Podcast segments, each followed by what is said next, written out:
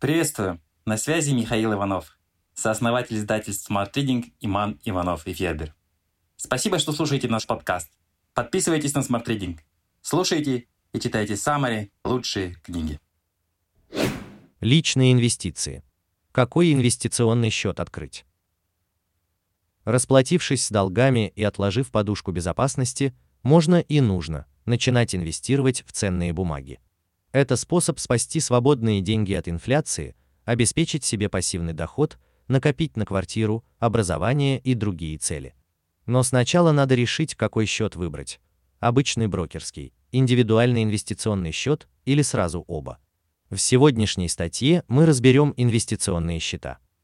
Это пятая статья из серии о личных финансах и инвестициях. Мы уже рассказывали, почему деньги исчезают, а мы этого даже не замечаем. Как вести бюджет, чтобы от зарплаты оставались деньги? Как распорядиться свободными деньгами и обеспечить свое будущее? Как устроен фондовый рынок и как выбрать надежного брокера? Брокерский счет. Брокерский счет – это счет для торговли на бирже. Закон запрещает обычным людям торговать на бирже самостоятельно, поэтому приходится прибегать к помощи посредника. Брокерский счет подходит для торговли ценными бумагами, валютой и драгоценными металлами. Его можно закрыть и открыть в любой момент, как в рублях, так и в валюте.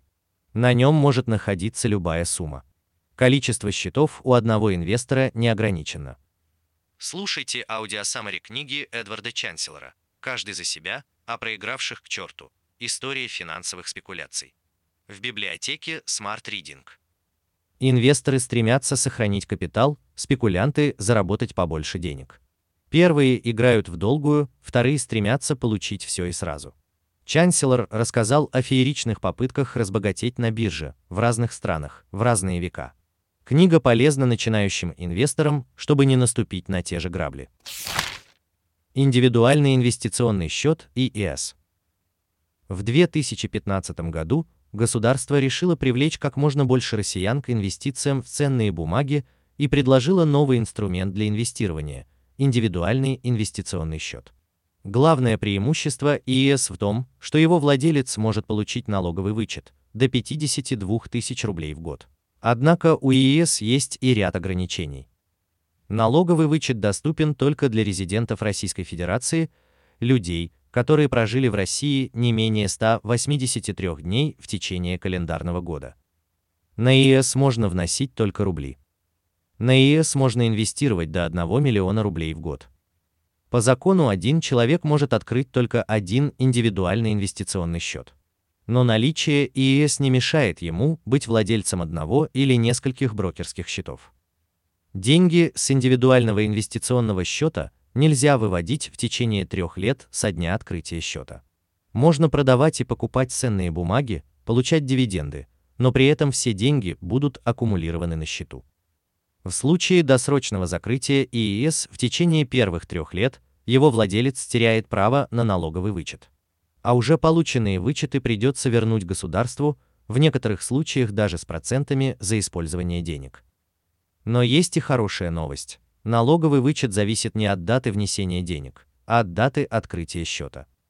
К примеру, вы открыли ИИС 1 января 2021 года, а первые деньги внесли только 31 декабря 2021.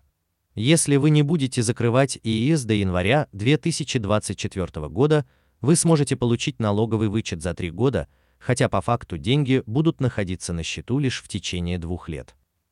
У ИС есть еще одно значимое преимущество перед брокерским счетом. Это отсроченное налогообложение. Налог с дохода от сделок считается только после закрытия ИС, а значит в течение трех и более лет. Деньги, предназначенные для уплаты налога, можно инвестировать и получать дополнительный доход. 3 миллиона 800 тысяч индивидуальных инвестиционных счетов открыто в России, по данным Банка России на март 2021 года. Владелец индивидуального инвестиционного счета может выбрать один из двух вариантов налогового вычета. Вычет на взнос. Этот тип вычета подходит для тех, кто платит НДФЛ, налог на доходы физических лиц 13% от дохода. Получать налоговый вычет по ИИС можно в течение трех лет как ежегодно, так и сразу за три года. Максимальную сумму 52 тысячи рублей в год вернут, если взнос на ИИС в текущем году был не менее 400 тысяч рублей и если официальная зарплата инвестора, с которой работодатель платил НДФЛ, была не менее 400 тысяч рублей в год. К примеру, зарплата Ивана 100 тысяч рублей в месяц. С этой суммы работодатель отчисляет НДФЛ 13 тысяч рублей, 13%. Ежегодно Иван пополняет ИИС на 400 тысяч рублей. Если Иван не закроет свой счет в течение трех лет, он получит 156 тысяч рублей налогового вычета, вне зависимости от доходности самих инвестиций. 400 тысяч умножаем на 0,13, получаем 52 тысячи рублей в год. Вычет на доход. Такой вычет подходит для индивидуальных предпринимателей на упрощенке, самозанятых и других людей, которые не платят НДФЛ. Выбирая вычет на доход, можно рассчитывать на возврат 13% от дохода, полученного от инвестиций, но не более 52 тысяч в год. Пример. Павел – самозанятый копирайтер на удаленке. Он платит со всех заработков налог на профессиональный доход 4-6%. Но этот налог не НДФЛ. Поэтому вычет на взнос не для Павла. Он может получить возврат НДФЛ 13% на доход от инвестиций, если выберет налоговый вычет на доход.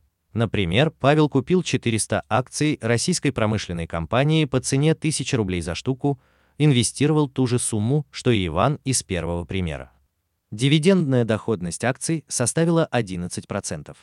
Павел получил 44 тысячи рублей дивидендов. Но НДФЛ 44 тысячи умножаем на 13%, получаем 5720 рублей. Он с них платить не должен, так как сумма налога не превышает 52 тысячи рублей. Тип вычета не обязательно выбирать при открытии счета. Если по какой-то причине вам выгоднее выбрать вычет на доход, и вы не обращались в налоговую инспекцию за вычетом первого типа на взнос, вы можете сообщить о желании использовать вычет на доход своему брокеру при закрытии ИИС. Доверительное управление. Начиная инвестировать, важно определиться, будете вы управлять счетом брокерским или ИС, сами или с помощью посредника. Заключив договор о доверительном управлении с компанией, у которой есть лицензия Банка России, инвестор экономит время однозначно, и нервы не всегда. Не нужно изучать ситуацию на рынке, самостоятельно принимать решения и покупать или продавать бумаги. Однако доверительное управление не гарантирует ни доходности инвестиций, ни их сохранности. А оплачивать услуги управляющей компании придется, даже если на счету минус. Индивидуальный инвестиционный или брокерский счет.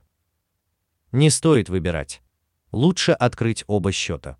ИИС дает возможность получить дополнительный доход за счет налогового вычета, а брокерский счет лишен ограничений, которые есть у ИИС. Какой бы инвестиционный счет вы ни выбрали, лучшая стратегия увеличения капитала и достижения финансовой цели – купить и держать. Эта простая стратегия уже доказала свою надежность в течение многих десятилетий.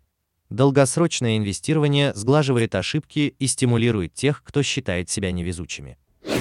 Спасибо, что дослушали выпуск до конца. Мы будем очень рады, если вы поделитесь подкастом у себя в сторис, отметив нашу библиотеку Summary Smart Reading.